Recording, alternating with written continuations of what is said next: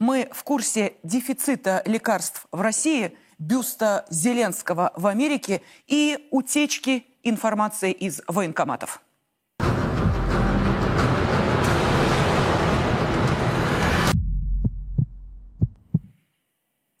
Это прямой эфир на первом русском телеканале «Царьград». Я приветствую наших зрителей. Следим за событиями к этому часу, обсуждаем их с нашими экспертами. Вы можете присоединяться к чату программы «Мы в курсе». Вступить в нашу группу можно или перейдя по QR-коду, вы его видите на своем экране, или название программы «Мы в курсе» вы вводите в поисковик Telegram. Ну и далее присоединяйтесь к нашей группе. Мы обсуждаем главные темы, события, делимся новостями. Каждый участник э, чата может добавлять э, значимые, по его мнению, новости в нашу группу. Ну и далее самые острые темы уже обсуждаем в прямом эфире с нашими экспертами.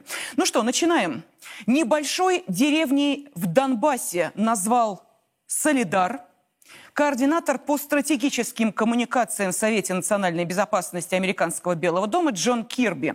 Мы не можем подтвердить сообщение о том, что он пал. Мы не знаем, как это будет дальше развиваться, так что в данном случае я не стану прогнозировать неудачу или успех, отметил Кирби, но даже если Россия возьмет Бахмут и Солидар, это не будет иметь стратегического влияния на саму войну, и это точно не остановит и не замедлит украинцев в попытках вернуть свою территорию. Вы знаете, какое синхронное, нет, не плавание – пение. Вот слово в слово Арестович. В ночи этот рупор Украины продолжал настаивать, что командование ВСУ удерживает Солидар, ситуация контролируема, и мы принимаем решение, как лучше действовать в соответствии с общим планом оборонной операции на этом направлении. Если мы оставим Солидар, это не будет бегство, это будет плановое решение командования.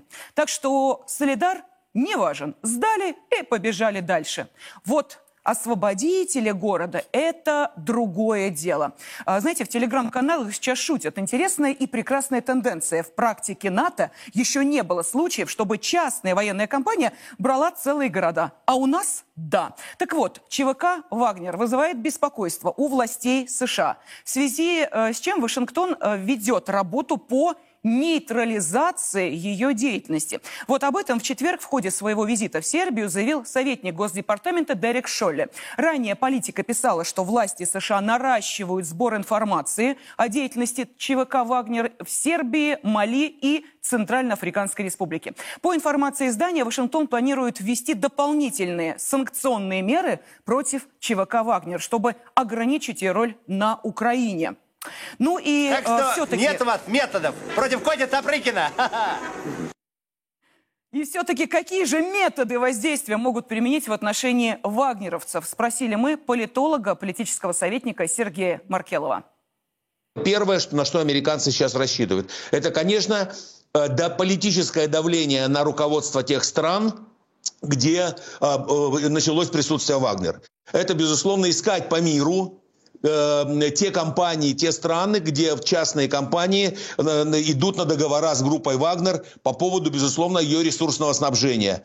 Обмундирование, нет, первый, номер один, а вооружение, э, средства, средства, так сказать, современные средства цифровой разведки, э, так сказать, всякие модные противовоздушные обороны в частном порядке и так далее. То есть, другими словами, первое направление, которое будет усиливаться, это поиск по миру контрактеров с группой «Вагнер» и полная блокировка подготовка этих контрактеров под санкции э, о запрете. Э, третье направление – это развертывание так называемой пропаганды против, то есть так называемая репутационная кампания по всему миру о том, что из себя представляет якобы группа Вагнер. Весной, скорее всего, э, будет большое важное санкционное решение в отношении группы Вагнер. Это включение ее в список, всемирный мировой список террористических организаций. Будет разведывать, раз, война разведок, Война разведок в сторону чего? Безусловно, в сторону ликвидации физической, не боимся этого слова, сегодня оно распространено, физической ликвидации лидеров групп «Вагнер», которые представлены в той или иной стране.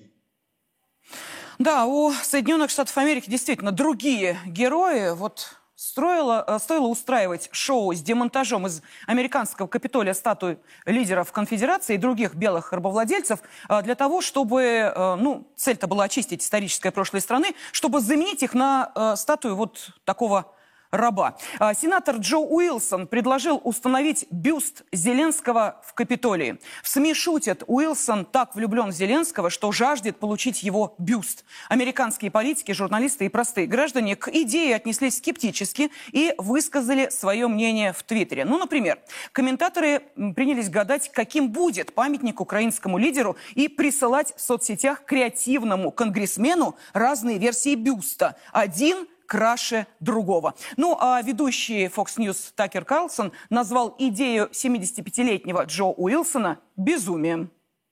Итак, члены Конгресса, которые, опять же, порядочные люди, сейчас пытаются потратить ваши деньги на памятник иностранному лидеру в Капитолии США. Это безумие. И, конечно же, этот иностранный лидер – президент Украины Зеленский, который является диктатором. Это даже не демократическая страна. Он запретил оппозиционные партии, пытаясь запретить целую христианскую конфессию. Человек, возглавляющий это обвинение, к сожалению, должен сказать, действительно хороший парень. Он был довольно консервативен. Джо Уилсон из Южной Каролины, член республиканской партии. Он только что спонсировал законопроект о том, чтобы выставить бюст иностранного лидера Зеленского в здании Капитолия. Законодательство, которое он выдвигает, обеспечит, что чтобы бюст Зеленского был выставлен, цитирую, в подходящем постоянном месте в крыле Палаты представителей, чтобы мы могли поклоняться ему ежедневно. Это безумие. Ну, если не э, бюст э, за деньги, то, ну, может быть, хотя бы граффити даром. И здесь незадача. Зеленский в Нью-Йорке действительно появился, но под ногами и в виде саранчи.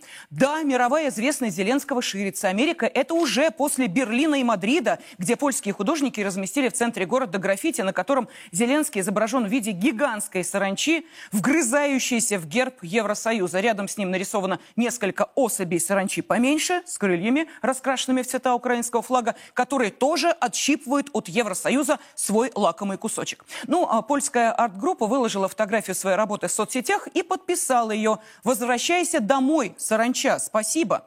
А в Берлине они же изобразили Зеленского в виде огромного прыща. И подписали «Зеленский – самый большой прыщ в мире. В 2023 мы должны его выдавить». Другие деятели искусства из разных уголков мира вот этот флешмоб подхватили и просят остановить Зеленского, пожирателя денег. Да, похоже, в мире начал вырабатываться иммунитет против Зеленского «денег дай». Чего не скажешь о нашем организме. Не успели мы насторожиться, получив информацию о том, что в России выявлен первый случай заражения новой разновидностью ковида – кракеном. Ну, хотя медики в один голос говорят, что никакой особой опасности он не представляет, как масло в огонь подлила глава Роспотребнадзора Анна Попова, которая в эфире телеканала «Россия-24» сказала о том, что иммунной защиты после перенесенного COVID-19 или вакцинации может быть недостаточно при варианте омикрон-штамма кракен. Но Центр Гамалея тут же сообщил о том, что он начинает работу над вакциной от COVID-19, которая будет защищать и от новых штаммов тоже. Ну а пока же в аптеках России начал наблюдаться дефицит некоторых препаратов. Росздравнадзор объяснил, что это вызвано временными задержками в доставке лекарств в аптеки из-за высокого спроса и логистических проблем. И это при том, что, согласно данным исследовательского центра э, «Рамир», за прошлый год самые ходовые препараты в среднем стали на 30% дороже. Причем подорожали не только импортные лекарства, но и почему-то отечественные. А 80% опрошенных врачей заявили, что наблюдает дефицит лекарств. И вот вам, пожалуйста, конкретный пример.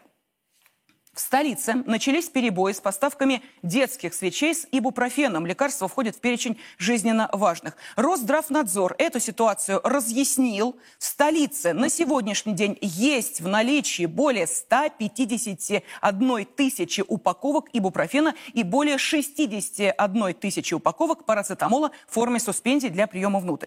В прошлом году в Россию было ввезено почти 8 миллионов упаковок жаропонижающих свечей для детей с парацетамолом различных дозировок. А за первый рабочий день 2023 года еще более 45 тысяч упаковок. Ну и кроме того, по данным Минпромторга, почти 15 тысяч упаковок ибупрофена в форме свечей все еще есть в аптеках России. Так что мы наблюдаем? Создание искусственного дефицита, как с гречкой – ну, действительно, прекрасная реклама препарата. И есть ли проблема, реальная проблема с лекарствами? Вот об этом мы спросили председателя Совета общественных организаций по защите прав пациентов при Росздравнадзоре, члена Совета по правам человека при президенте России Яна Власова.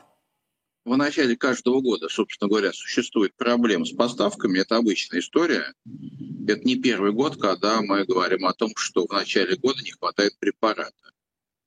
Вот. Кроме того, у нас налагаются санкции, у нас налагаются логистические проблемы, из-за чего, собственно говоря, возникают сложности со своевременной поставкой препарата на склады, и со складов на, в аптечные сети. Кроме того, есть еще проблема с ценообразованием. Из-за того, что сильно подорожало, э, значит, подорожал перевоз лекарственных этих средств, то, собственно говоря, и цена их начала меняться.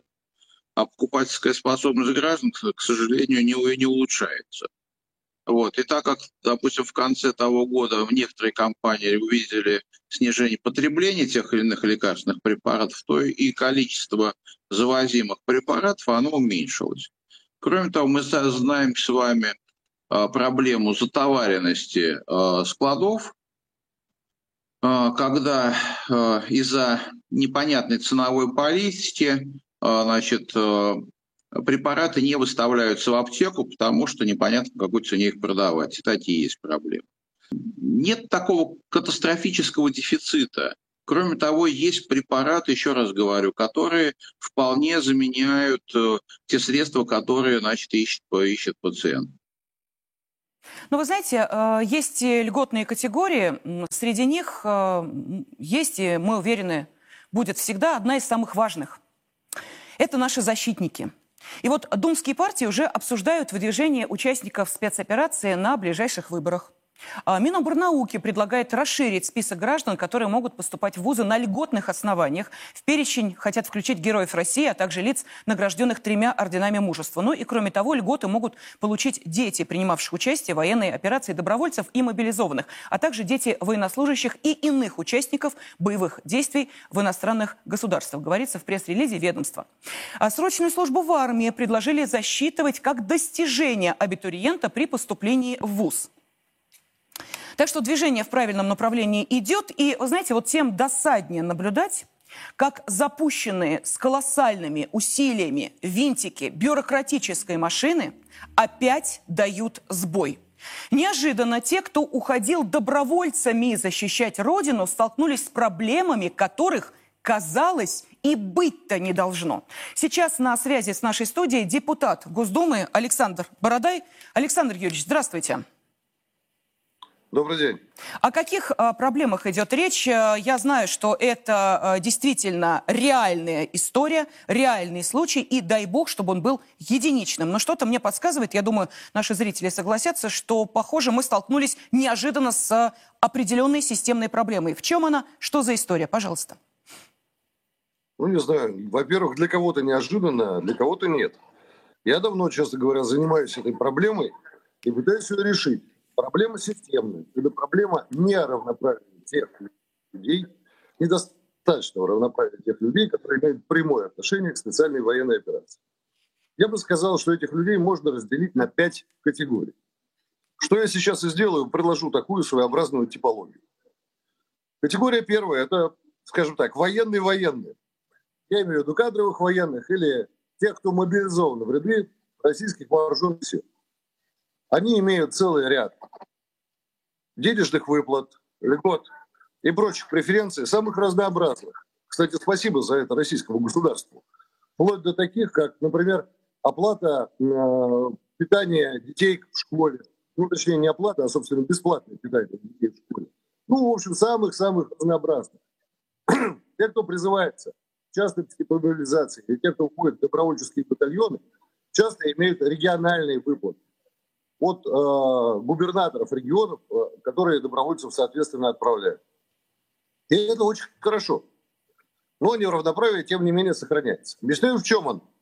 Вот есть военные военные, у которых вроде бы все в порядке. То есть я не знаю, может быть, есть какие-то сложности в получении каких-то льгот. Но я сам их не фиксирую, не знаю, отвечать за это не буду. Могу сказать, что, в принципе, государство для них довольно много сделало. И часто те выплаты и льготы, которые сейчас военные получают, они, ну, как бы очень существенные, и часто те деньги, которые зарабатываются нашими военнослужащими в ходе специальной военной операции, это деньги, которые до этого люди не получали никогда. Это правда. Это надо констатировать. Есть и другая категория лиц, которые во всем равны военным. Тут даже как раз и возникают вопросы, правильно ли это. Потому что есть такая категория лиц, как волонтер. Я очень высоко ценю волонтерское движение и понимаю его нужность и пользу. А, но сейчас у нас волонтеры, многие волонтеры, приравнены к военнослужащим. То есть они и участники специальной военной операции, и, соответственно, участники боевых действий. То есть имеют право на пожизненные льготы в связи с этим. И, э, собственно, награды получают так же, как участники боевых действий. То есть не редкость уже государственные, причем боевые награды для волонтеров. Вот это тоже лица, которые получают, грубо говоря, полный социальный пакет от государства. Хотя, надо сказать, что большая часть волонтеров все-таки ну, участвовала в прямых боевых действиях. Там многие очень волонтеры, очень значительное число работало. Ну, там, например, в Мариуполе, на восстановлении Мариуполя. Ну, понятно, там нужное дело. Кормят бабушек, дедушек, которые остались. Не знаю, там строят дома, э, расчищают дороги. Ну, много чего делают важного и полезного. Но это все-таки, извините, э, не совсем то же самое, что ходить в штурмовой атаке, согласитесь. Поэтому тут есть некоторые вопросы, и они возникают не только у меня, они возникают у тех людей, которые находятся на фронте. Что немаловажно. И есть еще три категории, о которых я хочу поговорить отдельно. Эти все три категории, в общем, в целом можно назвать добровольцами. Одна категория, о которой я практически ничего говорить не буду, потому что есть кому, кроме меня, этим вопросом заниматься, это военнослужащие, те люди, которые воюют в составе ЧВК «Вагнер». Насколько мне известно, скажу коротко, их положение не является абсолютно равноправным по сравнению с положением военнослужащих Российской Федерации. И очень многих выплат и льгот они лишены.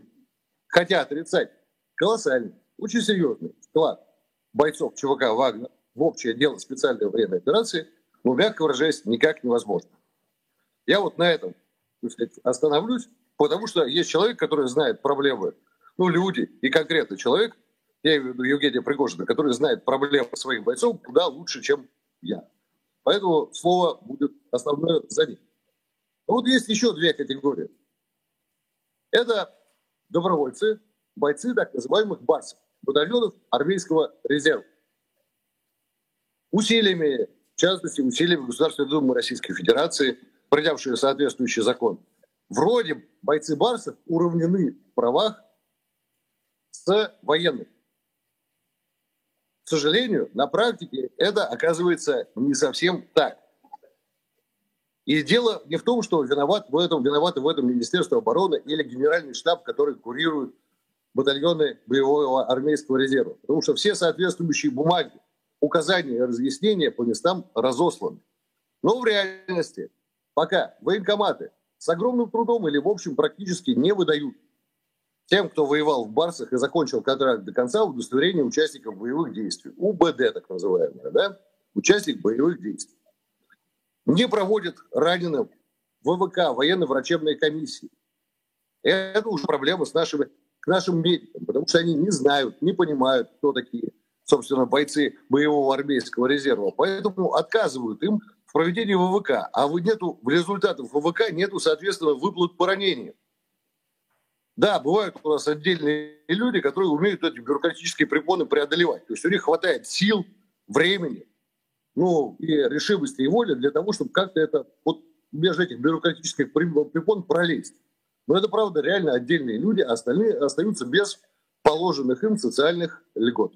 И это, конечно, очень плохо. И с этим надо что-то делать. И, наконец, есть еще одна категория, пятая. Это очень в серьезной степени участники специальной военной операции. Я бы сказал, это как раз в основном люди, которые занимаются тем, что штурмуют. Это штурмовики. Это те, кто воюет в специальных отрядах, у которых заключены прямые контракты не с Министерством обороны, а контракты с ООО «Реду».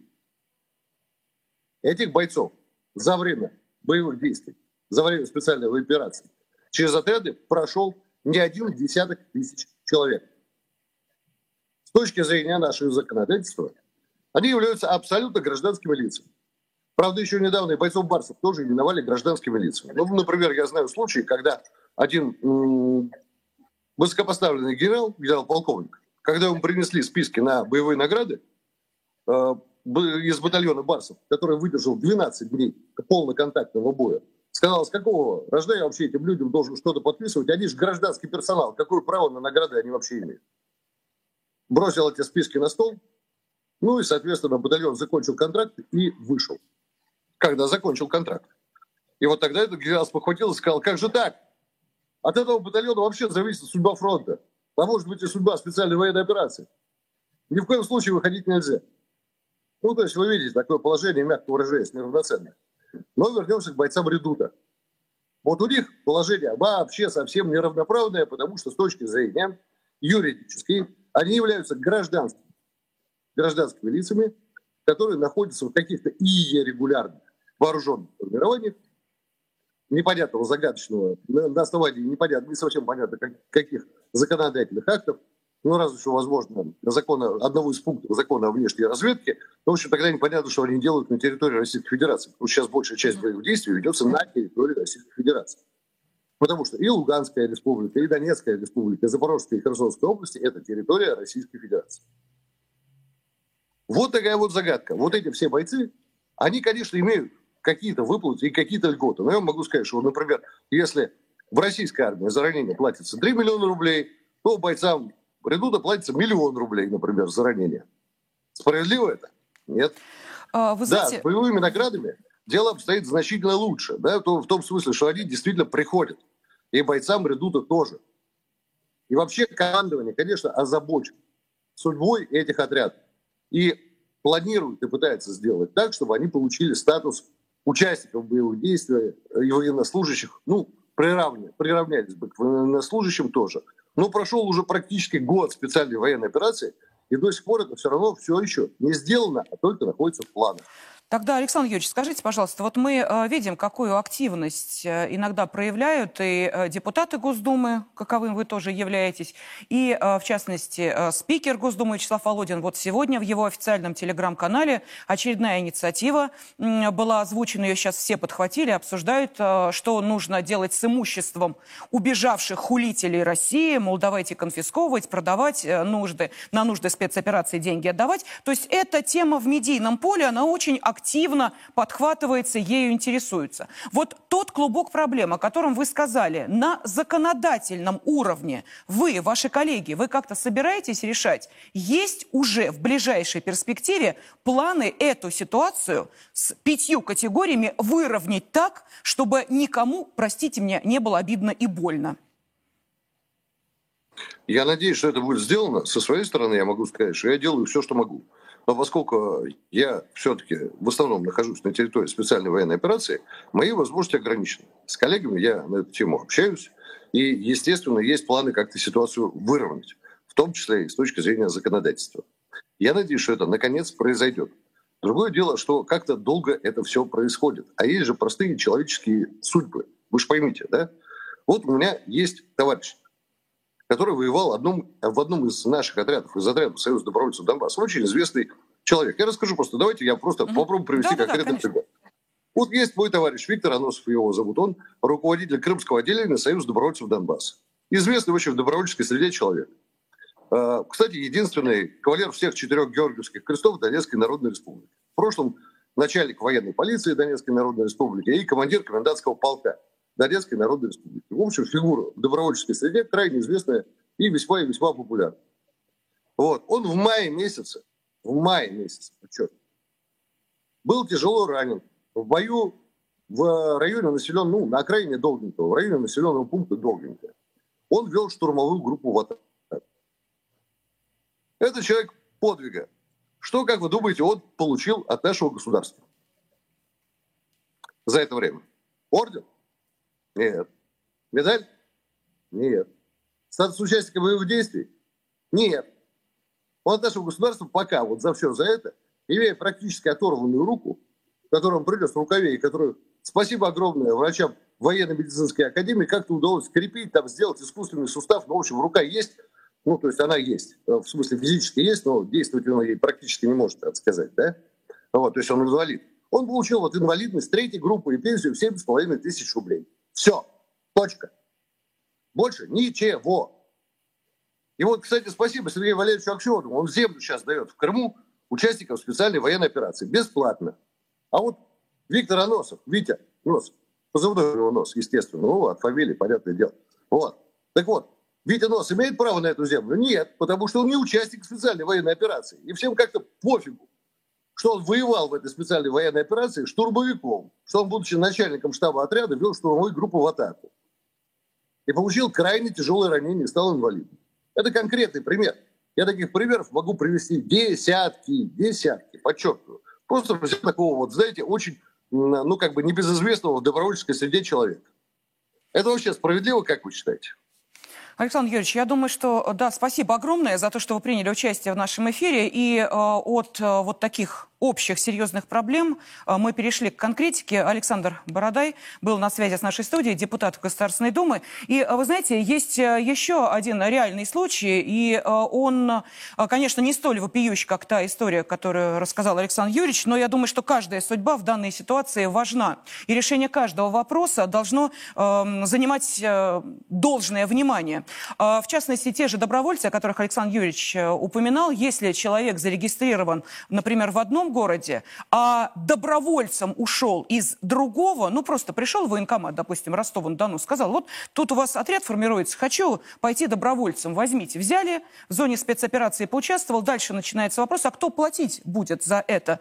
Э, ростовские власти или московские? Регистрация вроде в Москве, а уходил на фронт оттуда. И человек вот так вот бегает между военкоматами. В чем проблема? А ведь впереди нас с вами, давайте не будем забывать, ждет еще один очень важный виток а, который касается повышения возраста на тех, кто будет проходить срочную службу. И как мы накануне с вами уже обсуждали, и я знаю, мой коллега Юрий Пронько очень активно эту тему обсуждал в своем эфире, речь идет о том, что уже весенний призыв будут призываться 30-летние. Мы говорим о срочной службе, не путайте, пожалуйста, ее с э, частичной мобилизацией, мобилизацией как таковой и прочее. Речь идет только о солдатах-срочниках. Вот теперь у меня возникает вопрос. При том бардаке, когда, казалось бы, чего проще? Один военкомат передает документы в другой военкомат, и выясняется, что да, человек действительно воевал и имеет право на определенные выплаты. Вот даже при такой минимальной ситуации мы попадаем в определенную э, бюрократическую ловушку.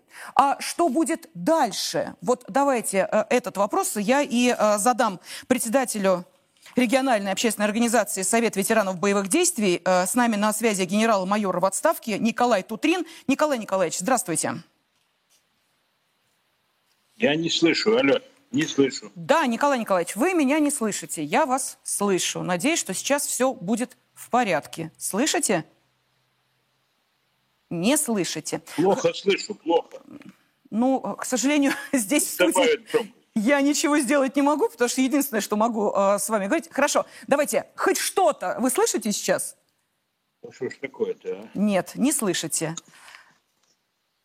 Да, ну вот э, замечательное дополнение прямого эфира, чтобы вы убедились, что действительно у нас здесь э, все идет так, как идет по ходу э, программы. Ну, э, почему, собственно, я заговорила именно об этой теме несогласованности?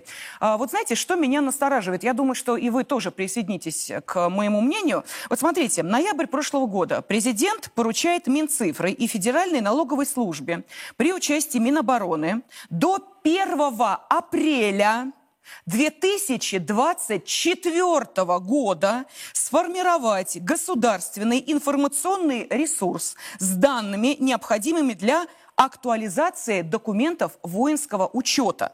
А, к указу приложен перечень необходимых сведений. Итак, это Данные о регистрации, состоянии здоровья, наличии права на отсрочку от призыва по мобилизации, а также о принадлежащих гражданам транспортных средствах и недвижимости. Кроме того, профильные федеральные ведомства и органы власти субъектов должны сообщить о людях, которые занимаются медициной, обучаются на очном отделении вузов и колледжей, имеют спортивные разряды и звания, отбывают наказание или являются депутатами. Вот всю эту информацию надо собрать, оцифровать, и далее этой информацией уже будут пользоваться военкоматы.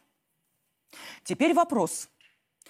А как же тогда с повышением возраста призыва до 30 лет уже весеннюю призывную кампанию? Там откуда возьмутся карточки учета или это будут опять бумажки и э, вот те самые коробки с карточками, из которых очень легко а, пропасть и в которые очень легко попасть. И а, такие ситуации тоже были. Как будет создаваться эта новая база призывников и вообще успеют ли ее создать? Вот это, а, мне кажется, достаточно важный вопрос. Тем более, что если даже на уровне военкоматов мы сейчас видим нет определенной согласованности в их действиях, то, соответственно, как сейчас-то это будет происходить? Вот этот вопрос я пытаюсь занять, задать э, Николаю Тутрину. Николай Николаевич, теперь слышите? Слышу, но не... Да бог с ним, главное слышим, потому что давайте коротко, пожалуйста, вот что скажете, э, новая база для э, призывников, успеют ее создать или нет?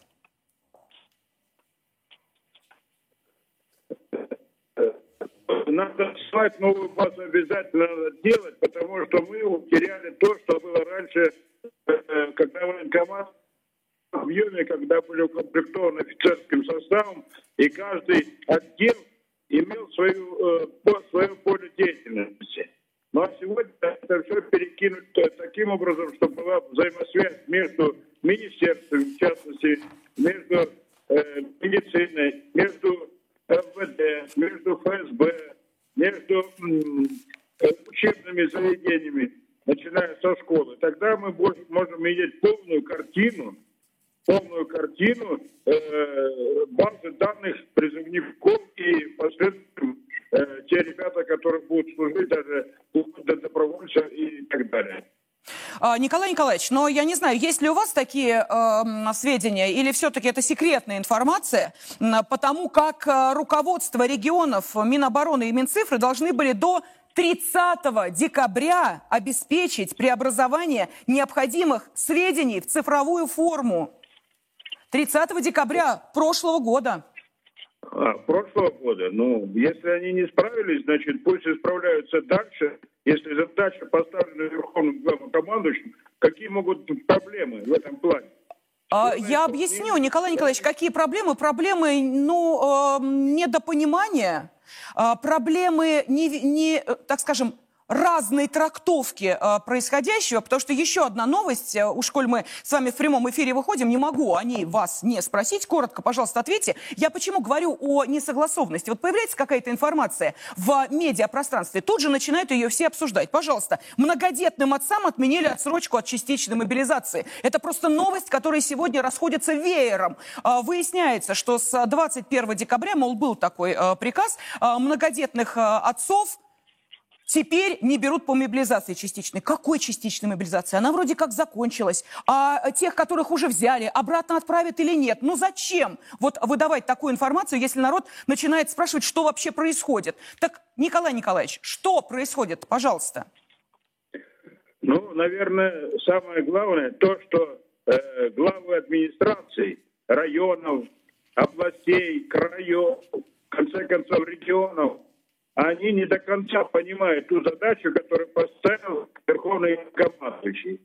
Вот это самое главное упущение. Если они будут понимать и правильно исполнять трактовку э, всех указаний приказанного Верховного главнокомандующего президента нашего, тогда э, страхи все уйдут. Я имею в виду недоработку. А если этого, это кто-то по-разному трактует, по-разному понимает, но в связи с тем, что у нас еще существует в определенной степени пятая колонна, которая не дает возможность закрепить могущество э, страны хотя бы в этом вопросе, в вопросе мобилизации.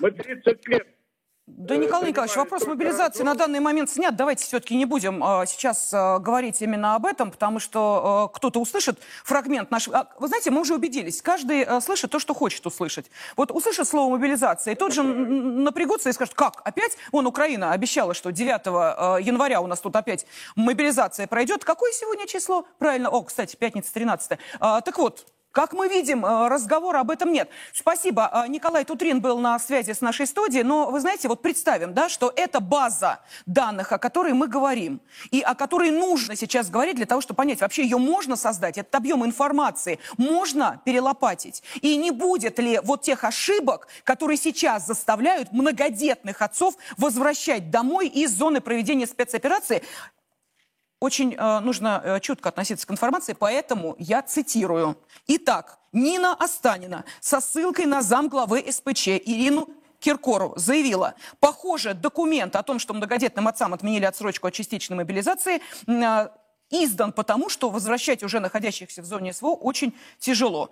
Или частичная мобилизация завершена, я от себя уже добавляю. Или потому, что это, по сути, жест доброй воли Министерства обороны, как говорил глава Комитета Госдумы по обороне Андрей Картополов. В общем, ясности в этом вопросе нет. Будет ли ясность в вопросе безопасности базы данных, в которой будет содержаться абсолютно все про каждого э, человека, который э, или призван на службу, прошел срочную службу, э, будет э, принимать участие или не будет принимать участие в спецоперации. Вот, э, собственно, об этом и давайте поговорим. На связи с нами генеральный директор компании «Гладиаторы» ИБ Дмитрий Ушаков. Дмитрий Вячеславович, здравствуйте. Здравствуйте. Здравствуйте. Ну вот э, я поговорила с э, своими коллегами, мужчинами, которые приходили в военкомат, и они мне сказали, что там нужно заполнить такую очень подробную анкету где все сведения, ну, о тебе понятно, о членах семьи и так далее, и так далее. А сюда же добавляется вот все то, что я перечислила из этого списка, который будет необходим, когда, а я надеюсь, что этот процесс идет, оцифрованы будут все эти данные. И вот этот массив информации, он как и кем будет защищен? Очень хороший вопрос. Обычно подобные вопросы создания такого рода государственных информационных систем решаются профильными ведомствами. Ну и тем более, что у нас есть примеры, прецеденты создания э, крупных э, распределенных государственных информационных систем, которые мы с вами используем сейчас. И скорее вопрос, наверное, стоит о том, существуют ли подходы к построению безопасных и защищенных информационных систем подобного объема, содержащих э, настолько чувствительную, скажем так, информацию, конечно же, они существуют. И там, в возможности создания подобной базы и, скажем так, безопасного ее обслуживания, ну, этот вопрос актуален, и о нем можно говорить. Но а, вот по а, вашему мнению, по мнению специалиста, вот заявленный срок 30 декабря уже прошедшего 2022 года а, для того, чтобы все данные были преобразованы в цифровую форму, это вообще реальная задача? Или сейчас мы пытаемся об этом так забыть, чтобы не накалять ситуацию, потому что срок был один собрать базу, другой ее систематизировать, а это уже до 2024 года. То есть этот процесс трудоемкий, долгий, серьезный?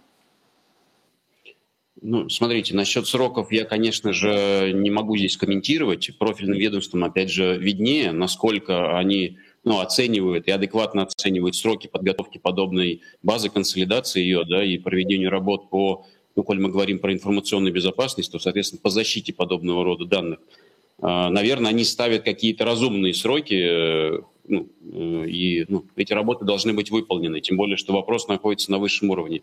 Я могу прокомментировать то, что как, как эксперт, да, как вот ну, компания наша занимается подобного рода работами, и, безусловно, там задача оцифровки информации, э, корректного его, ее помещения да, с целью э, задач обработки, там, систематизации, хранения, обращения к этой информации, удаления, что немало, немаловажно, да, неактуальной информации из подобного рода баз, э, но это действительно достаточно сложный процесс, который начинается, вообще говоря, с вопросов проектирования подобного рода информационной системы, определения актуальных угроз информации и так называемых неблагоприятных последствий, которые могут наступить, если подобная информация и система в целом будет скомпрометирована, ну и, и, и потом принятие, да, вот создание этой системы, принятие мер по обеспечению безопасности этой базы данных. Давайте еще один вопрос по безопасности я вам задам, наверное, финальный, потому что у нас время заканчивается. Вот э, мы видим, что те компании, частные компании, мы сейчас говорим не про государство, потому что понимаем, что сейчас мы говорим о государственной системе.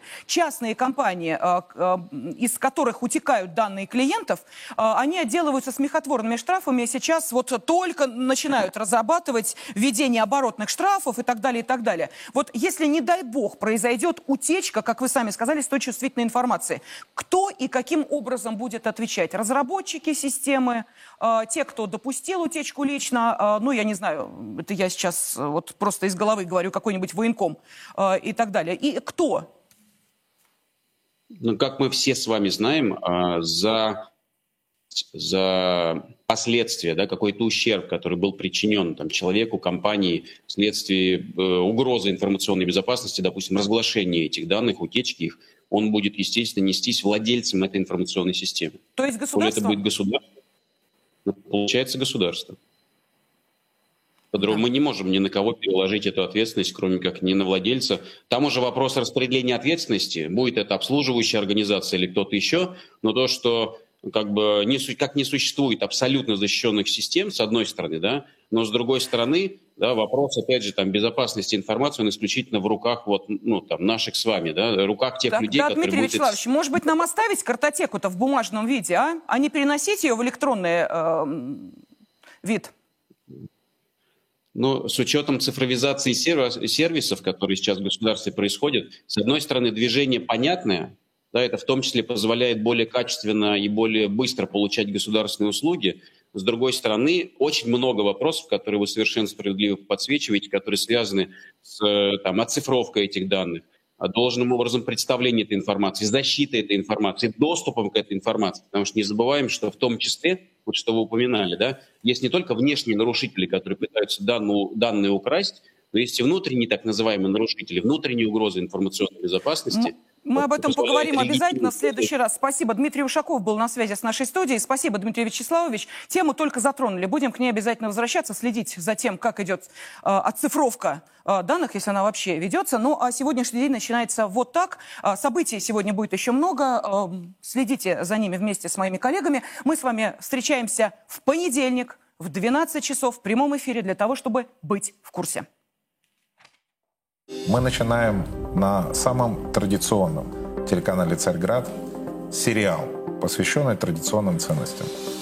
Азбука традиционных ценностей. Цикл экспертных бесед трех русских мыслителей об основах русского бытия и русского будущего.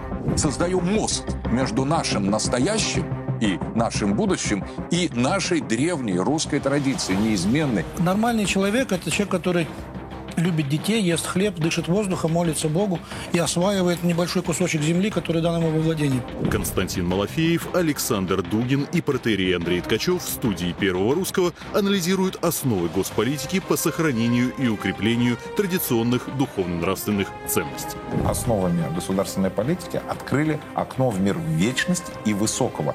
Мы встряхнули наше пыльное, крючкотворное законодательство и приоткрыли в нем окно вверх, в вечность. Никакой политкорректности, ничего лишнего. Только русские смыслы исконно русских ценностей. С 17 января, дважды в неделю, в эфире Первого Русского.